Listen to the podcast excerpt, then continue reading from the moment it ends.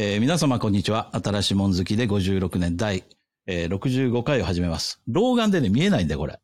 えー このポッドキャストは、還暦を目前に控えた私 TJ が上手に還暦を生きている人に生き方のヒントをもらうこと、そしてもう一つ、何か新しいことをやっている人からそのエネルギーや知識を吸収するという、この二つを目的とする番組です。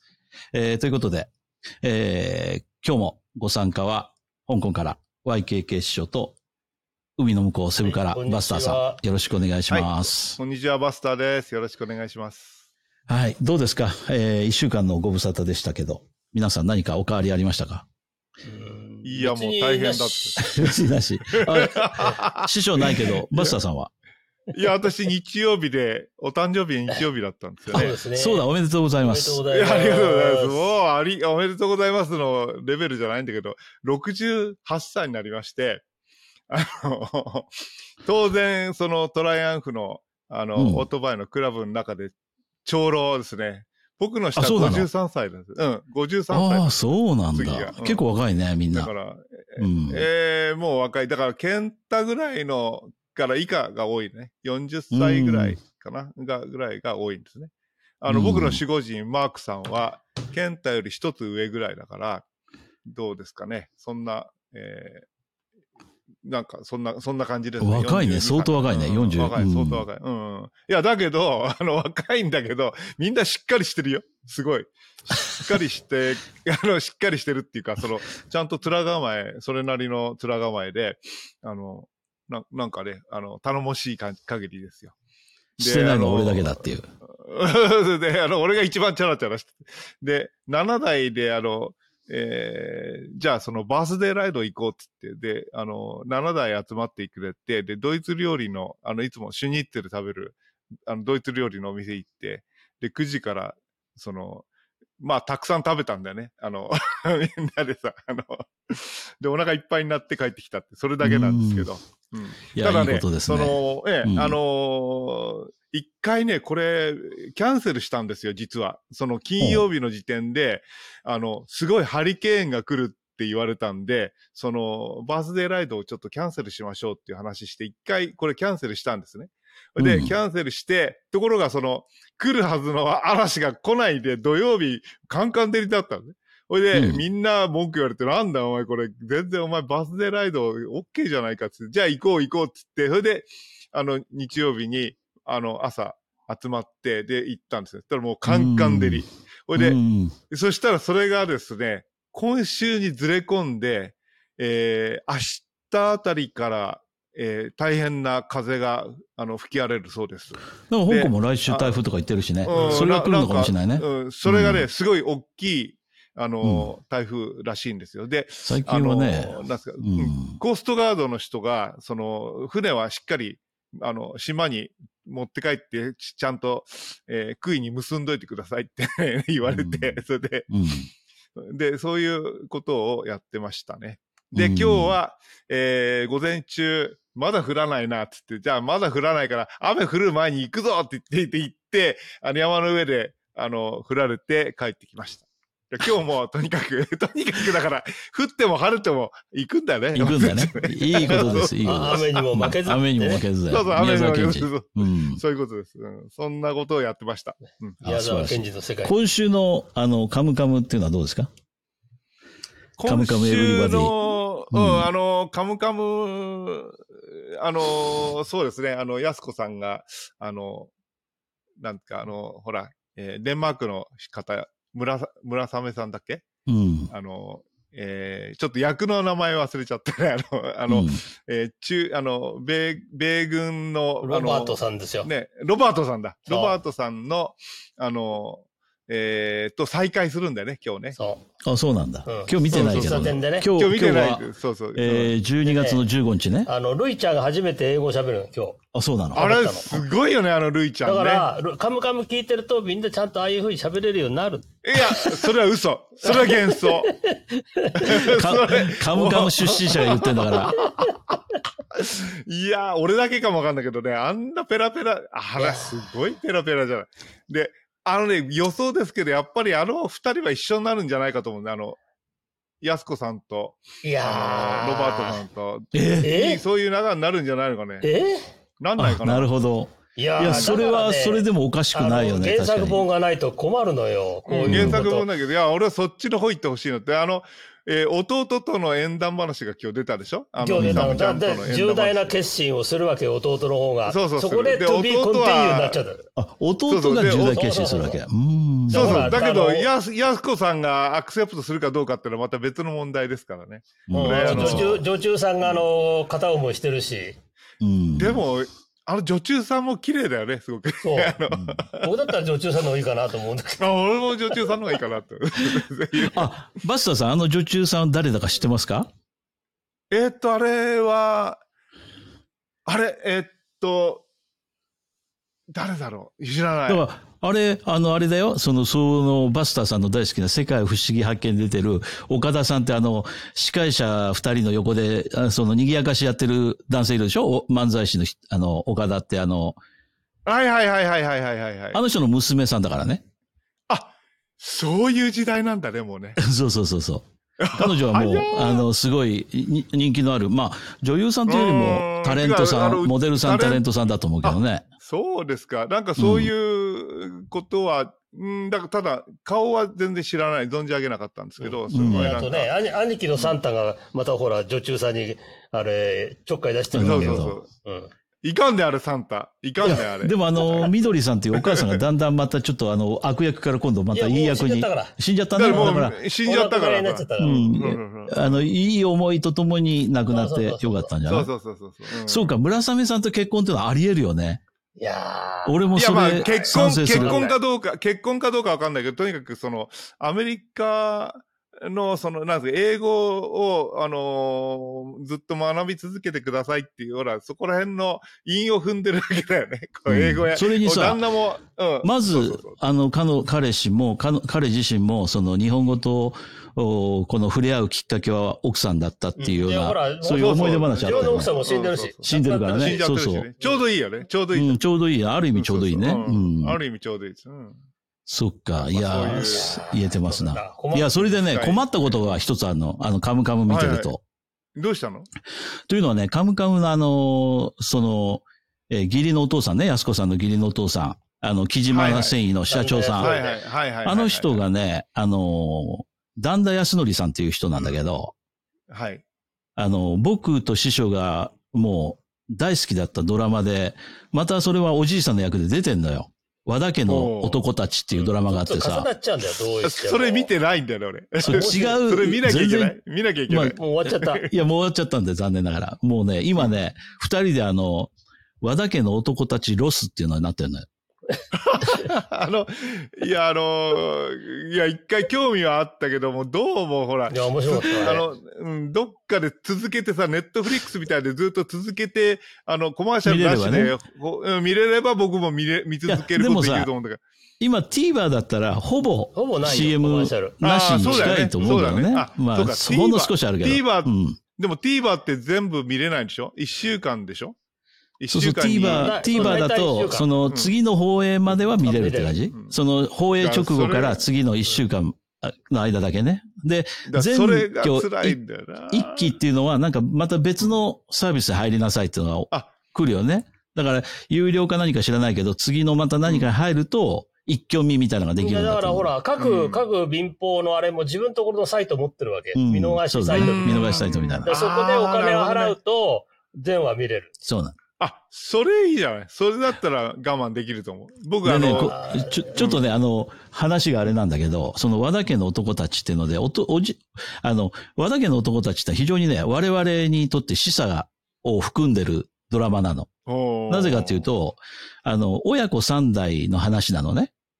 うん、で、旦那さんっていうあの、木島繊維の社長さんが、木島繊維の社長さんじゃないんだけど、うんその人が元新聞社の、あの、偉い主幹さんだったかなんか、その、えーもう新聞社の論説員だった。それがおじいさん役。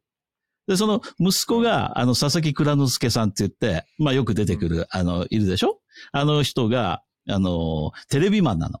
だからなんか、あの、報道ステーションのあ報道の、番組のプロデューサー。えーまあ、ね、うん。あの、プロデューサーっていう役。で、一番下の息子が、その、嵐。の、えー、相葉くんっていうのかな？あの、よくドラマ出てくる、あの、うん。顔見りゃわかるんだよ顔見たら絶対わかる。嵐の人ね。で、その三三人で、その、その人は、あの、あれなのよ。あの、ネットにか、そう。あの、ウェブマガジンっていうかね、ライターなの。おーおーそれ面白い要するにその、親子三代みんながそれぞれマスコミ的なことをしてるんだけど、お上の方から順位場にみんなその下を馬鹿にしてるわけね。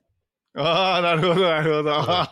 そ れ面白い。そう、俺は新聞社だと。大体僕みたいなもんで。そう、そう。だから和田寛、ここにいますと。和田さん。で、バスターさんと俺とぐらいのちょうど中間ぐらいが、その、その息子の佐々木蔵之介さんで、で、えー息子さんがまだ30代、ウェブで、今まであんまり仕事も何してんだかわかんなくて、ふらふらしてたんだけど、ウェブの仕事ね。うん、仕事を見つけて、そうそう、クロード下流ぐらい、あの、仕事を見つけて、そこに、こう、転がり込んだと。そんな感じ。で、うん上がみんな下をこう、ちょっとずつ馬鹿にして。ところが、最後に行くにつれて、実は下がやっぱり時代の流れを一番掴んで、結局上2世代にわたって、すごいいいインフルエンスを与えるっていう、そういうドラマなのね。だからもう、馬鹿にしてるものに教えられてしまうっていうね。いや、それあるでしょ、それはね。あるよね、くそれね。うん、あるそれをあるあるうん。上手にこう、そういうのを分からせてるドラマだなと思ってね。でそのねク、ロードがやってること分かんないもんね。分かんないね。そう、うん、分かんない。我々の下の世代が分かることをやってるっていうのはもう時代遅れだし、時代遅れなんだよね。だから分からないことをやってるってことは、でもこっち、親の立場としたらすごい不安。でも、やっぱりそれは、あの、もう目をつぶって、もう、あの、えーそっちに任せるしかないんだよね。多分、わ師匠のお父さんとかお母さんも、この息子はもうって思ったけど、実はちゃんと生きてると。そうそうそう。そういう感じだもんね。間違いできてるんだよ、僕らって。っていうね、そういう話。うちのお袋なんて、俺のこと絶対信じてる。俺、あの、TJ さんの方を信じてたよな。俺のことより。いや、でも、今度、うちの両親っていうか、まあ、お袋はそうでもないけど、親父はやっぱり僕のことを最後まで、最後って今もまあ生きてるけど、未だに心の底から信じてないと思うんだよね。大丈夫なのかって、もう本当に飯食えてんのかっていう、そういう感じだと思うんだよね。他人そういうの息子はよく見える。そうそうそう。親とこの関係ってそういうもんだと思うんだけど、それがそうだよね2世代、3世代の話になってるっていうところが面白くて。でね、そのドラマ、結構面白い演出がしてあって、その、うんあの、まあ、ドラマとか映画って必ずそうだと思うんだけど、シーンに合わせたその、えー音があるわけね。このシーンになると、この音楽が流れるっていう、その、あれがあるんだけど、その、そこでね、ドラムがすごいし、あの、長いドラムの、ソロのドラムの演奏ってのがあるんですよ。で、その、ねまあ、なんていうか、戦闘シーンに入る瞬間というか、物語がこう、何かが始まる瞬間に、そのドラムのシン、ソロのドラムのバカバカバカっていうのが始まるんだけど、めちゃくちゃそれがいいねいいねかっこいいねうん気に入ったわけよ俺はうんそれめっちゃいい。この演出いいな主題と。歌の方が良かったけどね。うん、えね。よかったよね。なんかツイートしてなかった、それ。それでいいなと思って、そのことを。を書いたら、そのドラム叩いてた人がいいでしてくれたんだよ。ああ、それすごいな、それ。あーすごい。それすごいな。そう。それはすっごいな。というのはそれまでは、その誰がドラム叩いてんだろうって結構話題になってたわけ。誰がドラムかわかんないって。ああ、ええほんで、おあの、そのツイートしたら、その、その人がいいねしてくれたから、この、あれ？この見たこともない、聞いたこともない人がツイートにいいねしてると思ってい見に行ったら、その人の、そのツイートの中に、いや、実は今回この和田家の、えあの、あれでドラムとして参加させてもらって、いい経験だった。で、ところでその、サウンド、サウンドトラック全部が今、あの、いよいよリリースされたから聞いてくださいって言って、その彼がドラム叩いたやつとかいろんなのがバーっと十数曲あって、最後の一曲が、その、えー竹内まりやとアンリがデュエットする。そのテーマ曲それが主題歌。それが主題歌なのね。だからエンディングは必ずそれで閉まるわけ。で、その、それも、そのエンディングそれになったんだけど、その最終回で、その、えー佐々木蔵之介が結婚するんだけど、しそれは今度、あの、そういう意味で言うと、おじいさん新聞社、その人テレビマン。で、テレビマンと結婚する、再婚する相手が今度は週刊誌のあの編集長なんだけど、まあそういうメディア代表みたいなのがこういっぱい出てくるんだけど、うんそのその週刊誌の、あれが、ああ、今週うちの親父が家で結婚する時の写真撮るっていうから来てくれよって。ああ、ごめんなさい、今週日曜は竹内まりやの取材が入ってていけないのって、もう、もろに実例が出てくるわけ。で、そ、そこで初めて、あの、エンディング、まあ、その、一応シークレットになってるわけ。そのエンディング歌ってるのは誰かで。声聞いたらわかるんだけど。うん、でも、それは結構有名な話で、あの、ほら、あの、山下達郎の番組でもうネタバレしてたね、それは。うんあの、なんだっけ、えー、ピーチアプリコットだっけ？ねそうそうそうそう。そうそうそういう名前じゃなかった。だからあの、あの、ほら、ピーチパイの、竹内まりやうんのピーチパイそう竹内まと、りやとアプリコットアプリコットのアンリさんっていうね、そういう。あのうんそうそう曲そう。そううんうん、そう、おあの、今曲買わないから。そう。あの、ストリーミングだから。僕あの、いつも、あのスト、リーミングだよ。うん。あの、ストリーミングじゃなくてね、買う、買いたいの。うん。まあいいよねい。や、買えるでしょ買えるよ。買える、買ったから買った。うん、まあそういう、それでね、その、そういうドラマだったんだけど、今その、それが終わって、金曜日の夜な、どうしようかなと思うぐらい、ロスがあるんだけど。うんもう一つまだ終わってないのあるからね。うんというね、その、そういう話なんだけど。その。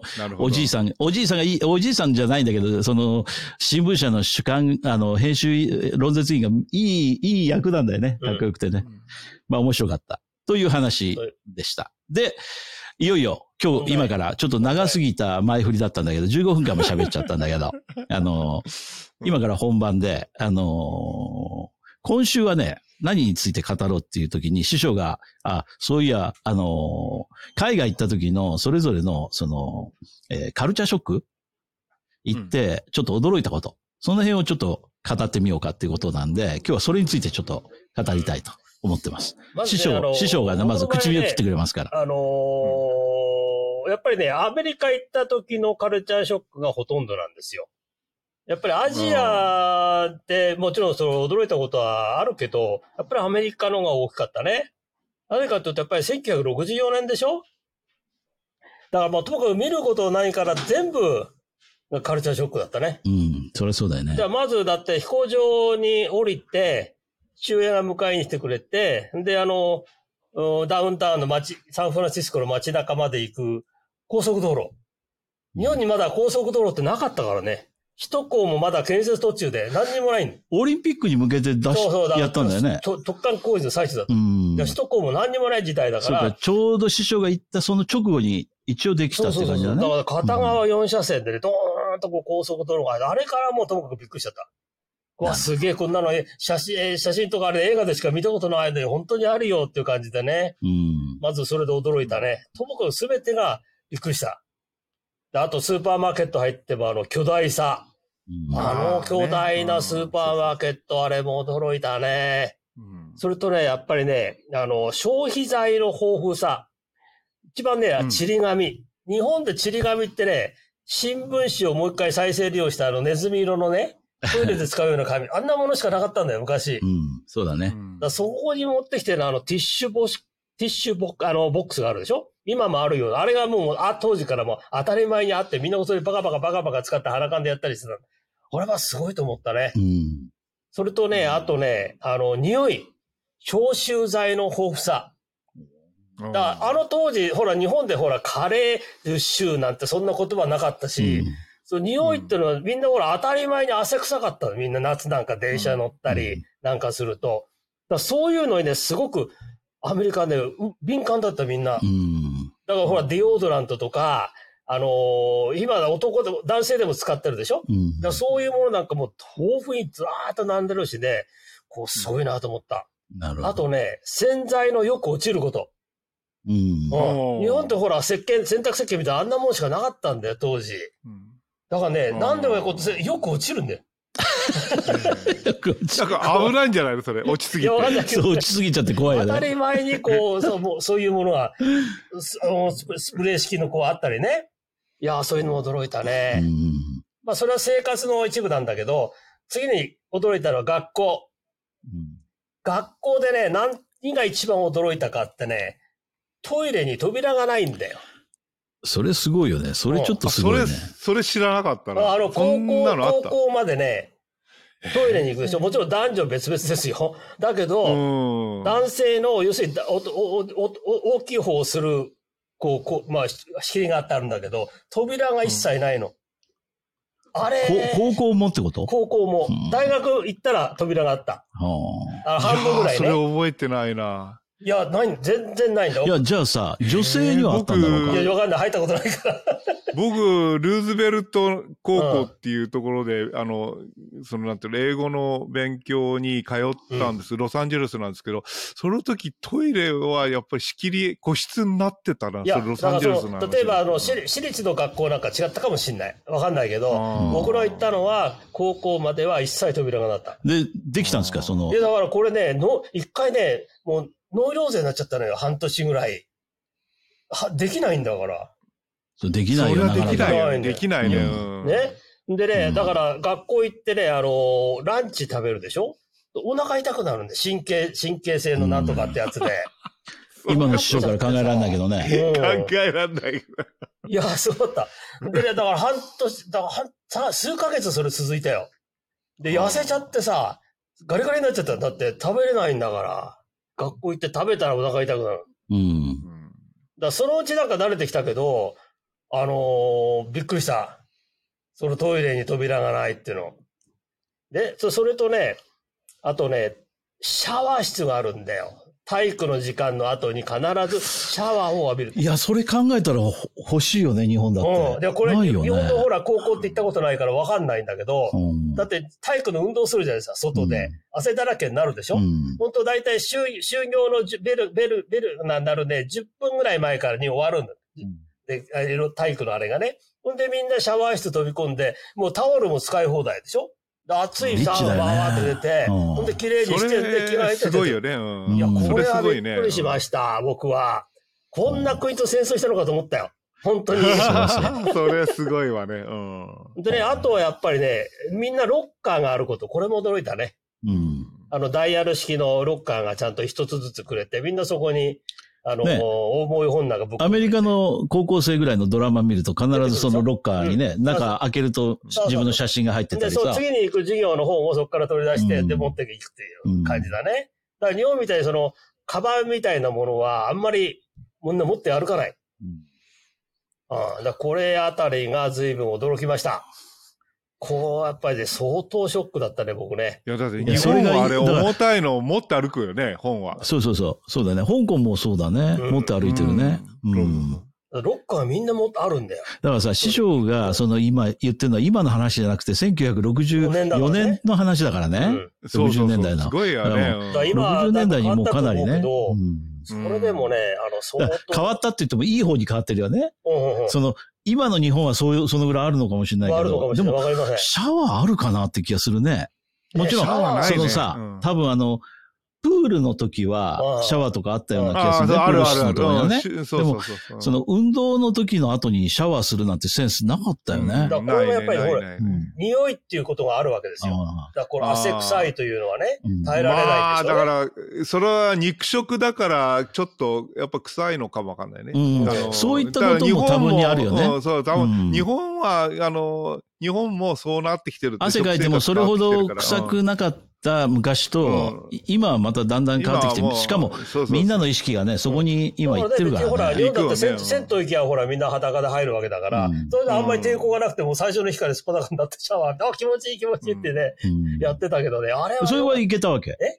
そのトイレには入れなかったけど、シャワーは OK だっただってそれは別にか抵抗ないじゃん。せ日本の銭湯行くようなもんじゃん。あ、そうか、そうか。うんだからそれはいいそ OK れはか。抵抗ない。トイレはちょっと、ちょっトイレはちょと、っとね、抵抗あった。あるわな厳しいね。うんだって日本みるとね、うん中国もないじゃない。ないね。街中の公衆トイレなんて言ったらないよ、扉。うんない。だから、中国って進んでるなと思わなかったけど。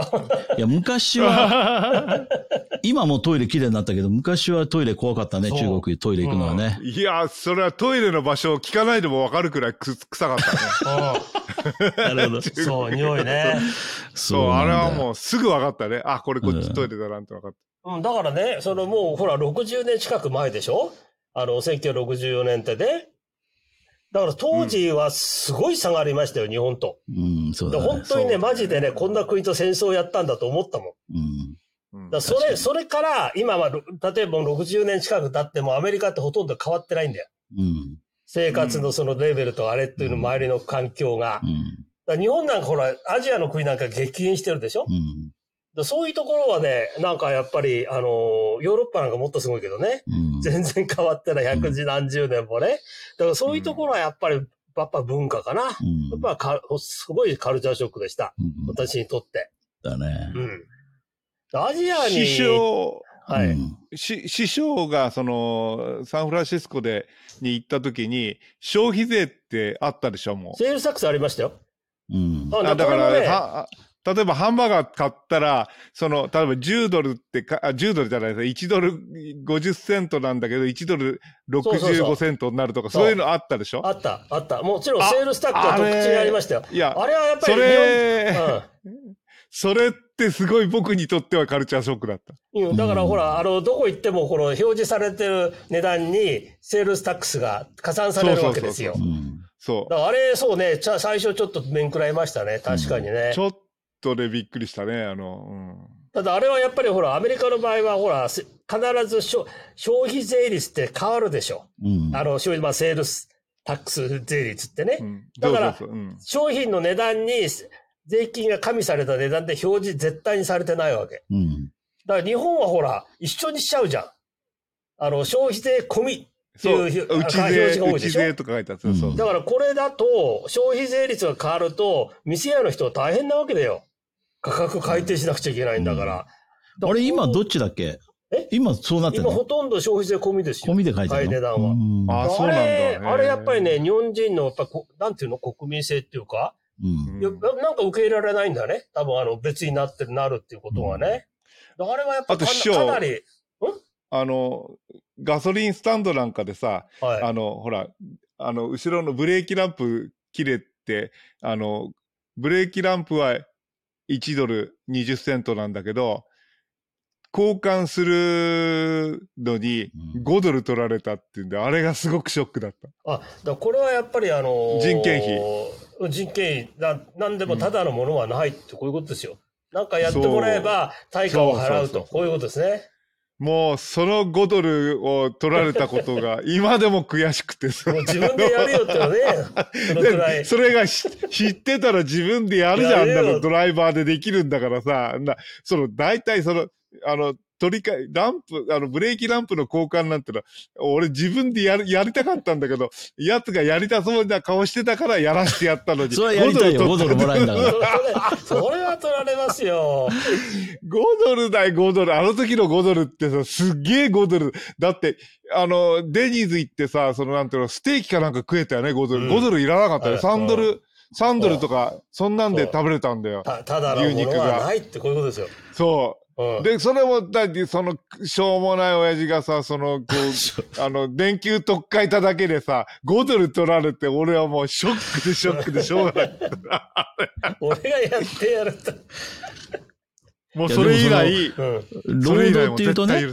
その、労働っていうと、やっぱりその、まず日本人が外国に行って一つその気になることっていうのは、日本っていうのは例えば一つの、例えばね、展示会場っていうのに行って、う展示会場でその自分のブースを設営するっていう時に、その、ある人は電気工事がいて、ある人はその、えーその建物を建てる、そのブースのね、中の内装するとかっていう、そういういろんな人がまあ入り組んで、えー共同作業でやっていくわけだけど、どっかが工事が遅れてきたら誰かが誰かを手伝って、で、みんな一緒に終わりましょう的なそのセンスってあるんだけいや、ど、ないないないない。これアメリカだと、その、ないっていうか、やっちゃいけないっていうね、そのユニオンの存在っていうのを日本人は多分知らないかた縦ら。型、縦型ユニオンで、それは人の仕事を取ることになるってね、多分。そうそうだからそ僕なんてはね、ずっとほら、あの、レストランでアルバイトやってたわけですよ。ほぼ4年間。